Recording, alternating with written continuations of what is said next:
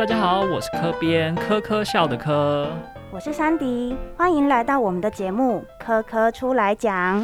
哎，珊迪，你知道我们在这一集节目上架的时间呢？其实正逢我们农历的七月半，也就是鬼月的时间哦。哇，刚好是鬼门开耶！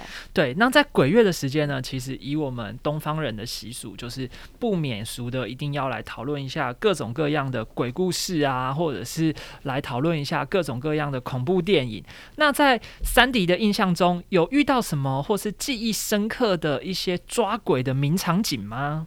哦，抓鬼的名场景哦，通常就是有人通报说我们家可能闹鬼啊，还是什么很有名的那种 嗯场景，然后就会有一些很特别的人，他可能会有一些特异的功能，会有一些特殊的设备，然后就会来帮诶这个案主去做一些捉鬼或者是。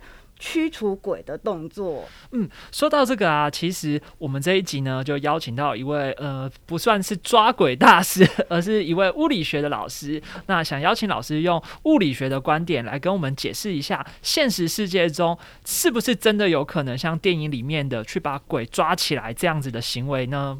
那我们今天邀请到清华大学郑怡凡老师，科学大走在来为我们解谜，欢迎老师。好。呃，主持人好，各位听众大家好，我是清华大学通识中心的郑怡凡。好，那我平常也有写一些相关的物理专栏文章。好，大家可以在网络上搜寻“阿宅物理”，就会看到我写很多跟动漫啊，哈，甚至像鬼这些相关的物理现象的讨论。好，欢迎大家开启小铃铛订阅。没有，这不是 YouTuber。OK。其实所有的鬼啊，我认为就是分为两种，一种叫做看得到的鬼，一种叫做看不到的鬼。那我想问问三弟，三弟这两种鬼，你比较害怕哪一种呢？当然是看不到的鬼啊！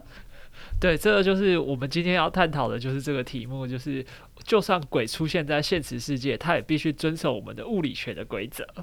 事实上，呃，在二十世纪啊，有一个非常知名的物理学家叫做费曼 （Feynman）。好，他有写了一部非常有名的著作，叫《费曼物理学讲义》。在他第一卷第一章里面呢，就写了一段话。他写说呢，如果遇上某些大灾难，所有的科学知识都要毁坏，那只有一句话呢，会传给下一代，用最少的字，包含最多资讯的叙述会是什么？好，那费曼呢就问了这个问题，那他也自己解答了，他认为呢，那会是。原子假说，好，然后他就补充了说，就是万物皆由原子构成这件事情。那这件事情呢，也是我们目前所认知的，就是我们看到眼睛所有的一切世间万物呢，都是由原子来构成的。那我们现在科学认知呢，不但所有物体呢都是由原子组成的呢，那原子的结构呢，大概呢就是包含了原子核。呃，原子中心极微小的区域带正电的原子核，还有呢，环绕在原子核之外，好带负电的电子。除此之外呢，原子核呢本身又是由其他的次原子粒子，像质子和中子组成的。嗯，大概上是这样子。那鬼的话，我们常常会把它们叫做阿飘，所以其实蛮多的鬼都有那个漂浮在。空中的现象，那想要问一下老师，这个漂浮在空中啊，也可以用物理来解释吗？嗯，我觉得这个议题也很有意思。对，就是鬼要怎么飞或是飘在空中呢？也是蛮有趣的。那在目前现实生活中，我们所有看到会飞的啦、会飘的物体呢，大体上都是利用。空气的浮力，不然就是就像呃像热气球嘛，就是利用空气的浮力飞上去；不然呢，就像鸟类，鸟类或是飞机，你可以利用气流的升力飞起来。但鬼是不是利用这个方法飞呢？好，那真的很难很难知道了。如果你要像热气球那样飞的话呢，就表示。你的体积大，但是呢密度很小，好比空气轻，这样子的话你才有办法飞。但是更奇怪的是，你又要能够飞又要能够落地，表示你必须可以自由控制自己的密度，一下比空气轻，一下比空气密度，一下比空一下密度比空气低，一下密度又比空气高，这样你开才可以自由上下、上升、降落嘛。这鬼是怎么做到的？也是蛮奇怪。热气球很简单嘛，你就就不是有那个燃可以燃烧的火炉嘛？对，加热空气。可是鬼不可能有没有这样的东西呀、对，还是像鸟类或是像飞机利用气流嘛？可是鬼在影片中的呈现好像也没有翅膀什么的。对，所以在物理学上是怎么像利用气流飞起来，也是很奇怪了。就是他找不到一个动力的来源，但是他却又可以随心所欲的飘来飘去。对，不然还有一种可能就是他拥这个鬼呢，拥有比目前所知的科技更高科技，这个更高科技可以自由操纵重力，哈，或是其他电磁力，哈，让它呢可以可以自由的飞在空中。那是我目前科技无法理解。例如说，现实生活中呢，曾经有一个实验非常有名，称为漂浮青蛙的实验。就是呢，他们那个 科学家呢，把一只活生生的青蛙放到一个很强的电磁场里面。好，那因为我们生物体内大部分都是水，那事实上水在很强的电磁场里面也会产生某种程度的磁性。好，所以呢，这个青蛙呢，在实验中被放到很强的电磁场里面呢，身体也产生某种程度的磁性，所以它就漂浮在整个实验仪器空中，因为它整个青蛙身体已经被磁化了。好，所以呢，像这种方式也可以让一个生物直接飘在空中，利用电磁力。好，不然你就要想办法克服重力。那操纵重力更是目前人类所无法想象的事情，这都需要超越远超目前人类科技的能力了。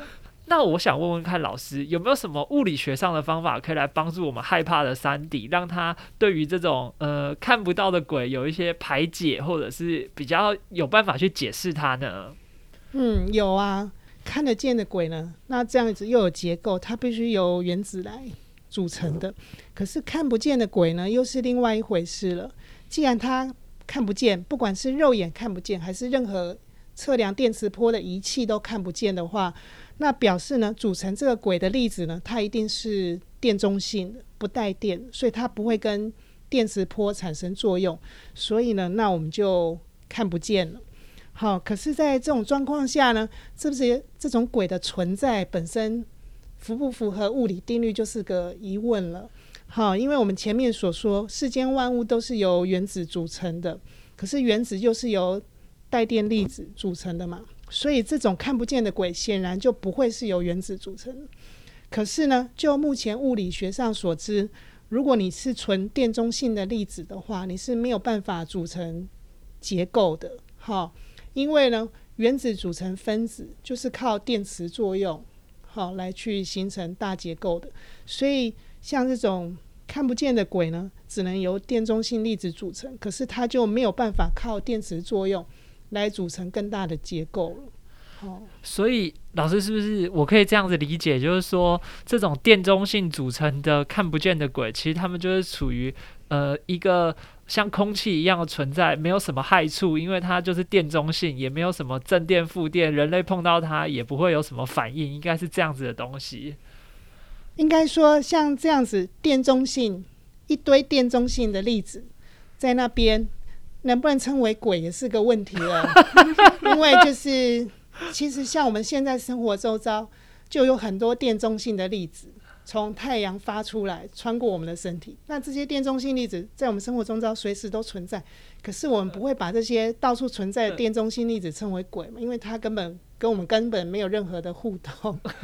对，所以，呃，这些鬼我们大家恐惧的点就是在于它会跟我们有些互动，然后那些互动是我们所未知的，然后这种互动会让我们很害怕。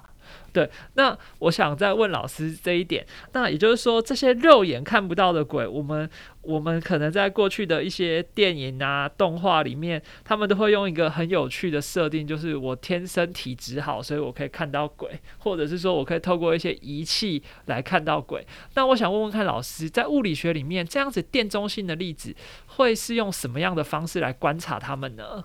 在物理上呢，像是如果我们要观测电中性的轨，好，就不会是靠侦测电磁波的方式，好，而是利用了这些电中性的粒子撞击到呃一些物体标，应该说撞击到特定的标靶，因为我们会在标靶周围放置侦测器，所以我们是侦测的那些电中性的粒子呢撞击标靶之后产生反应之后的其他的产物，好，来由此去推断它的存在的。事实上，我们并没有真的看到那个电中性的粒子，对，而是看那些粒子呢跟其他东西的反应之后呢产生的物质去推断的。然后，所以我还想要请问一下哦，因为我们有一些鬼它是可以现形的，就是它平常的时候可能看不到，但是它现形以后，我们就看得到它的形体了。那我原本的想象呢，它是不是在看不到的时候是像空气一样，我们其实就看不到它的存在？但透过相态的转换，像气态变成液态以后，我们就看得到它这样子的形体了，是可以这样解释的吗？就像我们日常生活中有没有这一种看似透明，但是还是看得到的物体呢？两位觉得烟吧，烟哦，真的烟呢？还有吗？我觉得其实水也是啊。哦，也是，对。另外，我也有想到，像玻璃也是这样子的。好像这一种我们好像看得到，但是又有点透明、透光这一种物体呢，事实上，在物理学上，那就表示呢，在我们如果就肉眼来讲的话，它会透光，那就表示呢，起码有好一部分的可见光。好，跟它是不会作用的，会直接穿过去。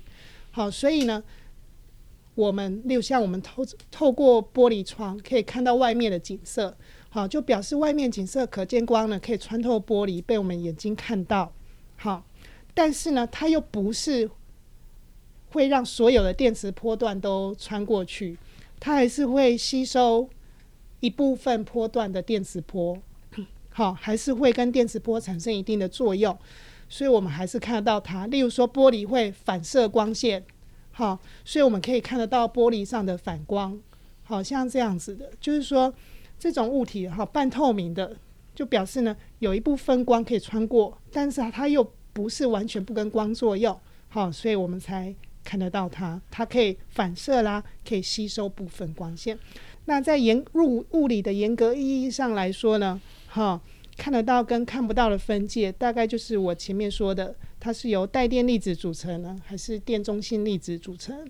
可是呢，如果是这样的话，你就没办法自由转换。你总不能说你这个鬼现在是电带电粒子组成，我们看得到，它可以自由转换变成说，我现在要变成电中性粒子，这不行嘛？因为就算是鬼，你还是得遵守物理定律，所以你不能说自由切换。让自己从带电粒子变成电中性粒子，哦，那就不行。那我还有一个很有趣的现象，就是我们其实，在刻板印象的鬼，它都是晚上才会出来。对，那这个也有可能是有些合理的物理解释嘛，老师？嗯，晚上哦，这感觉比较是心理学的范畴哎，可能晚上我们看东西看不清楚，什么都看不见，会比较可怕吧。老师，我还想问一下，就是每次当鬼出来的时候，它就是会有阴风阵阵，就是你就会觉得毛骨悚然，很冷。那这样很冷的状况，也有可能是有些合理的物理解释吗？啊，说到那个觉得冷这件事情呢，嗯，也很有趣，因为一般我们通常呢，我们会觉得冷或是热，除了温度的变化之外，另外有一种可能是心理上的。感觉，而不是真实的温度变化。例如说，觉得因为恐惧就产生鸡皮疙瘩，或是汗毛直竖，那那就可能比较跟生理学有关，而不是物理上或是真实温度变化有关了。但如果要说物理学上呢，我们感觉到冷热呢，好，那当然就是因为我们跟周遭环境呢有一个温度上的变化。那这个温度上的变化来源呢，可能有很多啦。例如说空气的流动，好，例如说你在通风的房子里面，就算是夏天，你也会觉得很凉。那是因为空气的流动把其他地方冷空气带到房子里，所以你就会觉得比较凉。或是呢，你如果你在一个火炉旁边，你会觉得热，好，那是因为火炉本身就是一个热源，所以你会感受到火炉的热，所以呢，在鬼片中，如果遇到鬼会觉得冷这件事情呢，那是怎么回事呢？要么就是这鬼呢有能力呢促成空气的流动，把其他的冷空气带来。哈，还是鬼有鬼自己本身就像冰块一样，好，就是一个相对于其他地方是温度很低的，哦，那或许你有可能会觉得冷了。但有没有现实生活中有没有什么物体真的像鬼这样子？就是我们没有办法碰触到它，但是我们真的感觉到冷或热的呢？其实也是有的，而且都是大家非常熟悉，就是像太阳光了。那大家都知道太阳光我们是摸不到的嘛。可是呢，我们接触到太阳光就是会觉得热，因为我们我们皮肤呢吸收到了太阳光的能量，这样子。只不过当然呢，太阳光跟鬼是完全的两回事，鬼也是没有办法由光线来组成的呢。三弟，我想跟你说，我也从小就有预看过一个电影，我觉得它里面抓鬼的方式真的非常非常的科学，它有别于其他的呃抓鬼或是驱逐，它是一部叫《魔鬼克星》的电影，它里面的科学家啊，他就是用了用了很科学的方式，它里面有些仪器，还有一些枪，然后去射出光束，把这这些鬼抓起来哦。哦，这电影我也有看呢，尤其啊，它使用的那个光束名称叫做质子光束枪。你，讲到质子的话，就可以跟物理沾上边喽。因为质子啊，它是属于我们基本粒子原子里面的一个组成，而且啊，它是每个元素里面很特别的一个特征。每个元素里面的元，嗯，带有的质子数量都不一样哦。是，我想应该是这样的，没错。对，可是呢，质子枪这个设定其实也是很有趣的，因为讲到现实世界中有没有跟质子枪类似的东西呢？其实是有的。好，那就是所谓的粒子加速器。那在现实世界中呢，我们物理实验呢，常常会用到粒子加，也不应该说高能物理或是粒子物理的实验呢，常常会用到所谓的粒子加速器。那目前呢，地球上最大、能量最高的粒子加速器呢，是在瑞士的日内瓦近郊。好，那一个组织叫做欧洲核子研究组织。好，它所拥有的大型强子对撞机。那么像电影中呢，《魔鬼克星》它的直子枪呢，看起来呢，它不是有一个枪嘛？然后枪的底座是有一个，我记得是长得有点圆形还是方形？的底座，然后前面是枪管这样子。好，那那个长得类似圆形的底座呢，就有点像像是粒子加速器小型版。好，在那个底座里面呢，加速质子，然后呢，把高能量的质子射出来，类似这样的感觉。说到质子枪啊，我觉得这个电影里面呢，还有一些非常有趣的事情。好，像是。科编，你觉得像纸子枪这样的发明合理吗？就是因为我记得那些主角们就是背上背的那个背包，哈，就是纸子枪的底座嘛，然后再把纸子树从那个他们手上拿的枪管射出来。但这个设定还蛮有趣，就是我们在日常生活中从来没看到这样的装置。我我有认真的思考，我觉得现实世界不可能出现的原因是，它那个能量太大了。那那么大的能量，以现在的科技，无论是热能啊，或者是其他的能量的承载，都不可能放到那么小的一个机器里面，让他们背着到处跑，然后还可以去随时随心所欲的随时发射。哎，我觉得这个答案很棒哎。事实上也跟我想的差不多哈，不过我等一下再补充一起解释。那不知道三迪，好，你有什么想法？你觉得为什么在现实中我们看不到这样的东西呢？哦，我想到的是，刚刚老师有介绍到说，万物皆是由原子所构成的，所以呢，这个直子光柱枪它既然可以来抓鬼。那应该也可以来抓人。一不一不小心没控制好的话，反而人就分解了。对呀、很危险呢。所以呢，还不能上市。嗯，那不晓得这个原子光速枪是不是也会有这些能量太大等等的安全疑虑？真的，我觉得三迪你讲到一个非常重要的重点，要是打到人怎么办？在电影中，好像我记得那些光速打到物体，那些物体就就好像飞出来，还是还是怎样飞得很高之类的。嗯嗯，对，我觉得像山迪跟科边啊，都讲到很重要的原因。好，不过我觉得为什么现实事件中呢，狮子枪没有被发明出来？最重要的原因呢，当然是因为没有鬼可以抓了，所以当然不需要像电影中这边发明狮子枪。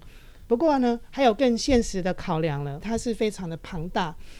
那为什么要这么庞大呢？简单来说呢，就是因为它要把质子加速到极高的能量，非常的接近光速。好，那你要把这么小的粒子加速到那么大接近光速的能量，好，在原则上呢，你这个机器就要很大。好，也就是说，你机器做越大，你才有办法呢，把这个质子数加速到越高的能量。所以呢，在电影中呢，他们的背包这么的小，所以呢就没有办法。那么小的话是不够有足够的轨道把质子加速到那么庞大的能量的。好，所以这会是一个问题。有时候在技术上可能是做不到的。然后，而且呢，在电影中那质子枪，他们发出来质子那个光束可以源源不绝，一直发，一直发。他们的能量哪来？哪来那么多质子？真是太非常有趣。因为像在大型枪子对撞机里面，好那些质子是要特地制造，然后收集，然后以质子数的形式这样子去加速，然后对撞。对，那为什么那个质子枪可以源有源源不绝的质子，而且超多？哎，对耶，老师，你这个我们都没想过这个问题耶。他在电影里面好像就只说他要定期拿去充电，这样就好了。对，而且很难想象那么大小能能充多少电。感觉如果是现实中，如果真的硬要做的话，可能打一下就没了，电就没了之类的。对，那刚刚三 D 讲到打到人的话怎么办，也是很有趣。好，因为在大型强子对撞机里面呢，事实上那些让质子加速的管道呢，都是抽真空的。因为各位想象一下，你有高速的质子接近光速，在管道中加速运动。对，要是管束中呢有不是真空，就是有其他空气，那根本就质子数还没对撞，它就跟先跟空气中的粒子原子对撞了嘛。对，那就没有办法达到实验目的了。所以呢，在电影里面呢，他们利用高速呢，把质子从枪质子枪中射出来。照理讲，依我所知，这些质子数应该就会跟空气中的原子产生反应了。然后可能会发生爆炸，然后发生 很多辐射，或是产生很多次原子粒子，可能还没有到达轨，道就已经非常严重，就是有很多爆炸出现，所以这样感觉是蛮危险的。对，不太不太可能在现实中有空气的环境中使用，这个真的很危险。嗯，所以说是在空有空气的环境中这样射出来，还没有射，还没还没有成为像电影里面的那种光束体，它就已经在炮口就直接爆炸，然后把使用的人炸飞。对啊，现在想起来，电影里面有一幕，他就是在一个演唱会的现场，四个直子光束来抓那个鬼。现在想一想，觉得很危险呢。真的是这样子。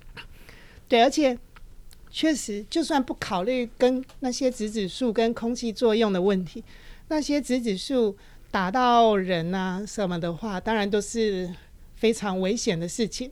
不过还有一个很奇怪的设定，就是那些质子数在电影中好像是缠绕着那些鬼，哈，把那些鬼束缚住，然后最后他们才在地上丢一个那个收容鬼的容器。我对，有个箱子要打开对对对门，然后那个箱子就发出光线，那些鬼就被吸进去，这样子。对，可是质子数它要怎么把那些鬼束缚住，让他们不能动，也是蛮奇怪的。好，因为发出来的质子数基本上就是带电的高能量的粒子。那如何能够把鬼束缚住？是表示那些鬼本身就有带电吗？